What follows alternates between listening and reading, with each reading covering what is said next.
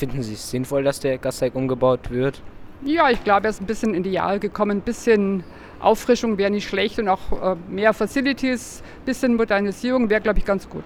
Auf jeden Fall kostet er eine Menge Geld und ob das, das wirklich alles bringt, das bezweifle ich ein bisschen. Also ich verstehe, dass da eine Sanierung notwendig ist, dass so der Brandschutz wieder auf aktuellen Stand gebracht werden muss, aber ich denke, da müsste man doch irgendeine Lösung finden können, ähm, dass man das im laufenden Betrieb hinbekommt. Weil also allein die komplette Umlagerung, die wahnsinnige lange Zeit, wo man den Platz nicht nutzen kann, finde ich sehr unerfreulich, muss ich ehrlich sagen. Ja.